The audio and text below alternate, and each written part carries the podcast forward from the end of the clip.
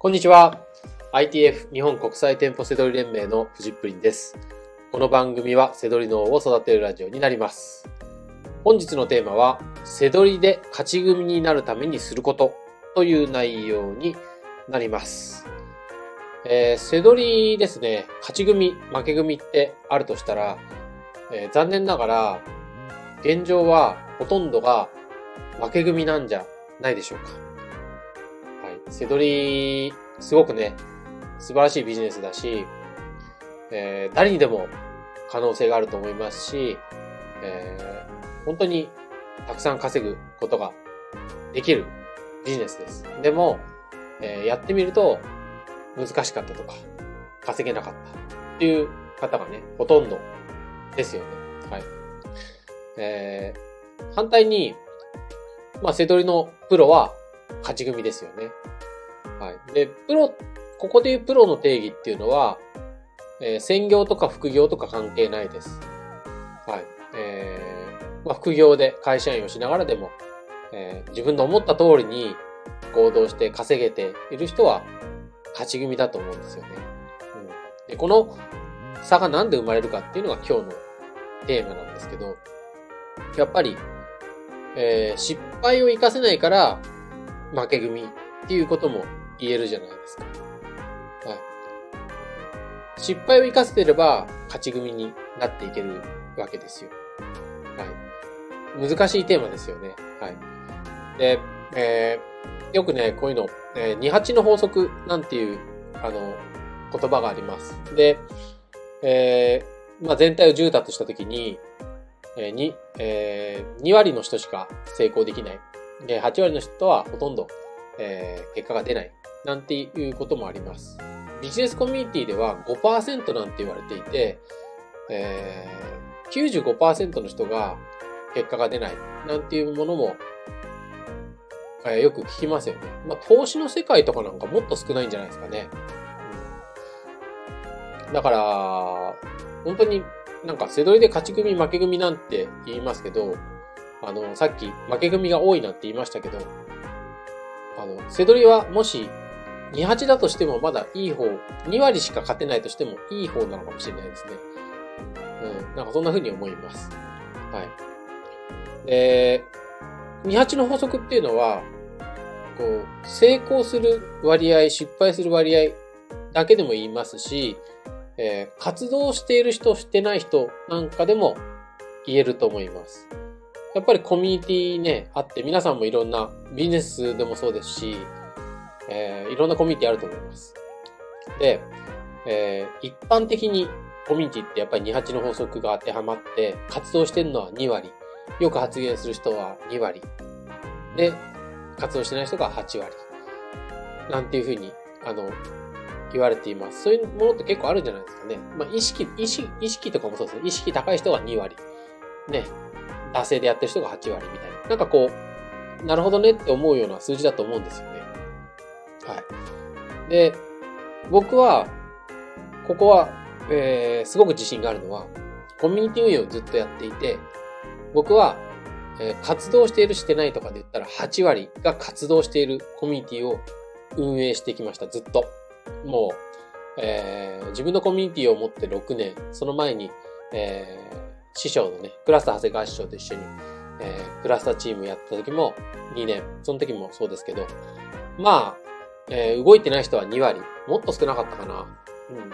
そのくらい活発なコミュニティを運営してきました。はい。で、活動している人が8割ってことは、成功する人、ね、勝ち組になる人もそのぐらい多いってことなんですよね。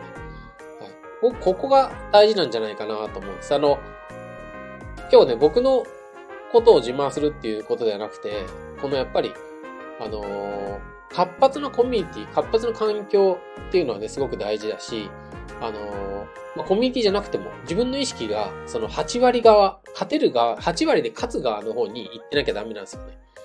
うん。28の法則で、あのーあの、なんていうんですか、こう、数少ない2割に入るっていうと結構難しいですけど、8割がもううまくいってるような環境にそっちが自分に身を置くっていうか考え方を置くっていうか、はい。そういうところが大事だと思うんですよね。うん。で、今こうやって聞くと、難しいように聞くかもし、聞こえるかもしれないんですけど、今日のタイトルは、背取りで勝ち組になるためにすることじゃないですか。でそうすると、えっと、絶対に勝ち組に、ほとんどの人が勝ち組になるものってあって、はい。で、これは、あの、腕を磨くとか、あの、そういうことがね、楽しい環境に行けばいいんですよ。うん。あの、こう、技術を、技術を身につけることに、こう、執着する。そういうとこに行けばいいんですけど、それ何かって言ったらね、あの、遊んでることとか想像すると、すごくわかりやすくて、仕事とか、あの、お金を稼ぐってなると急になんか楽しようとなるんですけど、遊びって、あの、まあ、例えば、僕、えー、ボクシングとか、テコンドーとか、格闘技やってますけど、あの、もうなんか、言われた通りやったら強くなるとか、いや、強く、お金払ったら強くしてくれるから、行きますとかっていうんじゃないですよね。やっぱりこう、楽しい、ね、腕を磨きたい、上手くなりたい、ね、そこに楽しんでるし、執着してるんですよ。すごく。ね、あの、で、例えば、あの、趣味で、えー、まあ、例えばサーフィンでも、水泳でも、何でもそうですけど、はい。えー、まあ何でもあります。ヨガとか、何でもいいです。まあスポーツだけじゃなくてもいいですけどね。はい。やっぱり、こう、腕を磨こうとして楽しむじゃないですか。で、そこに努力するじゃないですか。うん。身につけようと思って、真剣に執着するじゃないですか。はい。そういう人は勝ち組になれるんですよ。あの、さっき言った8割がうまくいく環境に席を置けるんですよ。うん。あの、ここがね、あのー、なんかこう、やっぱりこう、背取りだとおかしなことになっていて、うん、なんかこう、あ言われた通りやってれば、ね、稼がしてくれるんでしょうみたいなマインドとか、そういうのが、それでいいですよみたいなところが多いですけど、あの、任せてくださいみたいな話多いですけど、実際は腕磨かないと勝ち組になれないです。執着しないと勝ち組になれないですね。はい、でも、あの、楽しんどきゃいいんですよ。だって、あの、僕が伝えてる違和感せどり、そこに執着して、もう違和感見つけるのめちゃくちゃ上手くなって、ね、どこ行っても、どこのお店行っても、どんな地域行ったって、あ、なんか、あ、これどうなのかな？これ、なんか、あれどうなのかな？あ、惜しいなとか、あ、これ利益出るじゃんみたいな、こんな感じで、あ、やっぱりこれかみたいな、こう、なんかこう、腕を磨いていくと、あの、上達するし、結果出るんですよね。で、これ、そん、こう腕磨いていけば、セドリの場合って自分一人で、自分一人の力で生きていけるわけですよ。こんな面白いことないと思うんですよね。一生懸命やると面白いじゃないですか。うん。で、ちょっと話戻るんですけど、28の法則が成り立つような2割しか成功しないような環境って、こう、いやいややってるような環境なんじゃないかなと思うんですよね。うん、なんかこう、不安っていうか、なんとかなんでしょうみたいな、こうなんか、まあ、例えば、お金払えば、なんとかなんでしょうとか、なあんまり苦労したくないけど、とりあえず、ね、言われた通りやればうまくいくっていうからやるわ、みたいな。うん。これ、まあ、また格闘技の話戻っちゃいますけど、そんなんでね、あのー、ね、ボクシングやったって何したって、強くなれるわけないですよね。こう自分からやろうと思うから強くなるんで、そうすると、環境なんかね、そのなんかほら、いいジムだとかなんとかっていうことじゃなくてね、自分で成長していけるし、あと、上手くなって面白いし、うん。ってなっていくと思うんですよ。うん。だからこう、瀬取りで勝ち組になるためにすることってなったら、やっぱり、あのー環境もそうなんですけど、やっぱりこう自分で、こう、腕を磨く。ね、執着して、身につける。ね、なんかそこを楽しむ。なんかそんな意識があったらね、なんか、どんな失敗したって、それ全部財産になっていくんで、うん。そう、失敗したものが全部財産になってるから、やっぱり負け組で終わらないから、最後は勝てるんですよね。うん、なんか、あのー、まあ、同じ例えの方がわかりやすいから言うんですけど、例えばボクシング、格闘技、テコンドーでもそうですけど、やっぱりこう失敗したとか、あ、これうまくいかなかったなってなったら、今度じゃあそれを活かして次に行けば、その人は、ね、一回りも二回りも成長するし、ね、周りからも上手くなったってなるわけじゃないですか。強くなったってなるわけじゃないですか。はい。でまさに本当に背取りはそんな感じで、うん。やっぱりこう、勝ち組になるためにする。って言ったらね、だからね、負け組で終わっちゃダメなんですよ。勝ち組になるんですよ。うん、なってください。これ聞いた人はなんか、こう、腕を磨きゃいいんでしょとかってじゃなくても負けちゃダメですよ。はい。勝てるんだから。うん。それにはやっぱり、こう、自分の成長を楽しんでください。で、こうなんか腕を磨くことを、あの、なんか躊躇しないで、はい。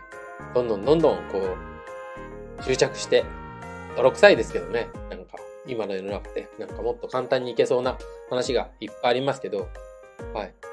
店舗セドリだったら、店舗セドリでね、なんかスペシャ、スペシャリストになれるように執着して、はい。違和感セドリするんだったら違和感、もう違和感もうなんか任せてよっていうぐらいに上手くなってください。そしたらもう勝ち組になれますよ。うん、っていう、はい、感じで、はい。ちょっとね、熱い話になりましたけど、はい。